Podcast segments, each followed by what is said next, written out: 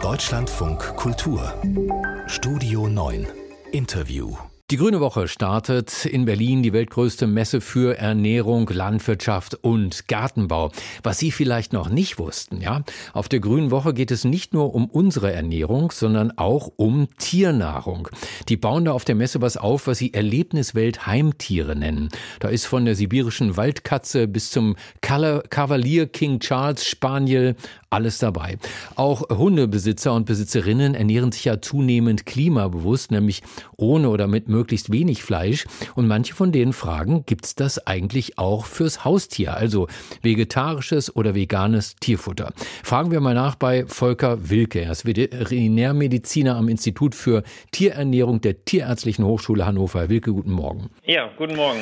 Die große Frage, über die viele sich aufregen, ist es möglich und gesund, Hunde rein vegan zu ernähren? Also es ist so, dass der Hund ja mehr oder weniger vom Wolf abstammt, der Wolf ja sehr, sehr viel Fleisch natürlich aufgenommen hat in freier Wildbahn, ist dann aber während dieser Domestikation, ja, mit dem Zusammenleben mit dem Menschen, der Trend dahin ging, dass der Hund eigentlich mehr so, ja, mehr pflanzliche Anteile aufgenommen hat und diese heute deswegen auch besser verdauen kann. Es ist theoretisch, rechnerisch möglich, eine Ration oder ein Futter zusammenzustellen mit pflanzlichen Proteinen und zugesetzten Aminosäuren zum Beispiel oder Vitaminen, die dann all das enthält, was der Hund eigentlich braucht. Das ist theoretisch möglich. Man muss so ein bisschen gucken, sage ich mal, wenn man das zum Beispiel ein Leben lang macht. Also sehr lange Studien, die fehlen uns da vielleicht gerade noch, um das wirklich ganz sicher zu sagen, dass das nie ein Problem machen wird oder irgendwo anders Probleme auftreten könnten. Kann man sich da das Gemüse selbst zusammenkaufen und zubereiten? Nehmen wir an, man findet Rezepte im Internet oder muss man dafür auf vegane Fertignahrung zurückgreifen, äh, von der es ja auch immer mehr gibt auf dem Markt? Ich würde auf jeden Fall davon abraten, das auf eigene Faust zu probieren,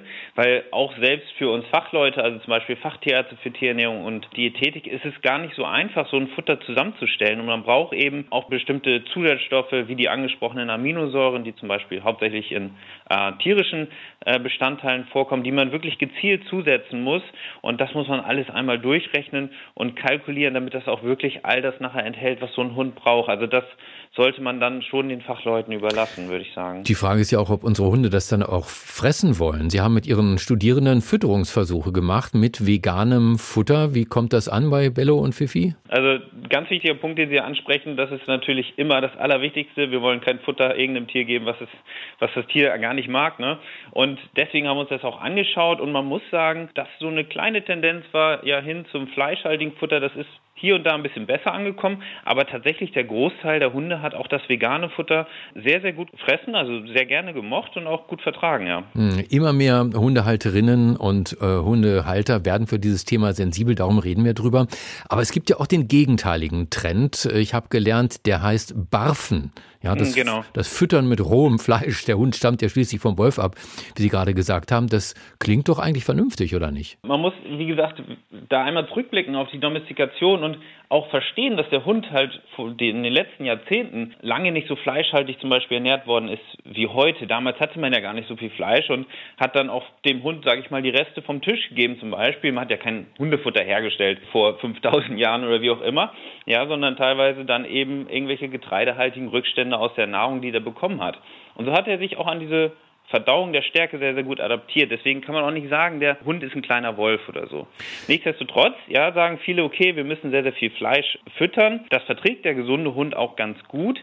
Aber wir wissen heute, dass er diesen hohen Proteinbedarf halt teilweise gar nicht braucht. Und man kann dann natürlich diskutieren, ob das vor dem Hintergrund der Nachhaltigkeit so sinnvoll ist, wirklich sehr hochwertiges Muskelfleisch dem Hund zu geben, der auch eben mit anderen Proteinquellen sehr, sehr gut zurande kommen würde. Was ist denn mit den Menschen, bei denen jetzt äh, die Kasse knapp wird, das Portemonnaie zu eng, weil Strompreise, Gaspreise, Benzin, alles wird teurer? Sollten wir zurück dahin, den Hunden nur das zu essen zu geben, was von unserem Essen übrig bleibt? Nein, das sollten wir nicht äh, komplett machen, weil wir dann natürlich auch, also das, was wir alles essen, das ist nicht alles gut für den Hund und am Ende kann man halt nie sicher sein, ob der Hund dann wirklich auch bedarfsdeckend ernährt wird, wenn wenn er nur das bekommt, was so abfällt. Ganz genau, also das würde ich dann nicht empfehlen.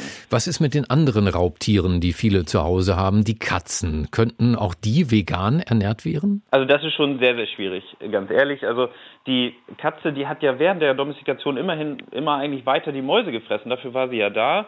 Das heißt, klassischer Fleischfresser eigentlich. Und der ganze Verdauungstrakt, die ganze Ernährungsphysiologie ist noch deutlich stärker als beim Hund eben auf diese fleischhaltige Ernährung ausgerichtet.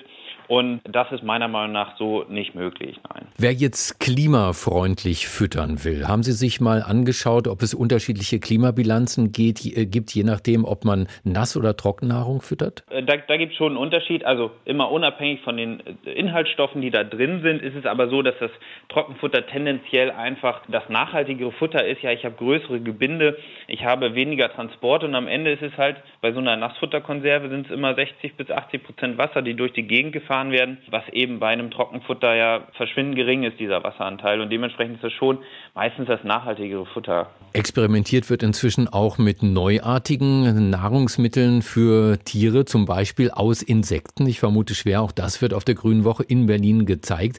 Das spart viele Ressourcen, weil Insekten äh, ja relativ klimafreundlich zu halten sind. Inwiefern ist das geeignet für Haustiere? Prinzipiell kann man sagen, dass das Protein auch aus Insekten oder die Insekten selber, die sind ja protein- und fettreich, die sind schon geeignet dafür, auch als Proteinquelle in einem Hundefutter zum Beispiel, auch eingeschränkt in einem Katzenfutter verwendet zu werden. Ganz genau. Also man muss immer so ein bisschen differenzieren. Man hat halt diese totalen Gegensätze, ja, das vegane, äh, pflanzliche Futter und das Futter, das Barfutter, was wirklich extrem viel Fleisch enthält. Und da gibt es schon ganz gute Mittelwege, sage ich mal auch, dass man gar keine Extremen wählen muss, aber trotzdem so ein bisschen was, ja, vielleicht fürs Klima dann letztendlich machen kann. Und das wäre zum Beispiel so ein Mittelweg wie über Insekten oder aber auch die Nutzung von Schlachtnebenprodukten. Also Fleisch zum Beispiel, was eh anfällt, ähm, wenn wir Tiere selber zum Beispiel essen. Und am äh, Schluss stelle ich dann nochmal eine Frage, die auch viele Tierbesitzer tierisch aufregen wird. Äh, nämlich, können wir uns Haustiere angesichts des Klimawandels überhaupt noch leisten? Sind Haustiere Klimasünder? Naja, all das, was wir tun, ähm, hat ja einen Einfluss auf unsere Umwelt. Und das sollte man dann immer ja, abwägen mit dem, was es mir als Benefit unserer Gesellschaft als Benefit gibt. Und ich denke, dass unsere Haustiere da einen sehr, sehr großen Benefit, einen sehr großen Vorteil auch ähm, für die Kommunikation und so weiter für unsere Gesellschaft haben. Und dementsprechend ähm, denke ich schon, dass wir uns diese weiterhin leisten können hier und da vielleicht ein paar Anpassungen machen können, um die Klimabilanz zu verbessern. Aber da stehen doch die Vorteile, würde ich sagen, im Vordergrund. Vor dem Start der Erlebniswelt Heimtiere auf der Grünen Woche in Berlin der Veterinärmediziner Volker Wilke aus Hannover. Danke für das Gespräch im Deutschlandfunk Kultur. Sehr gerne.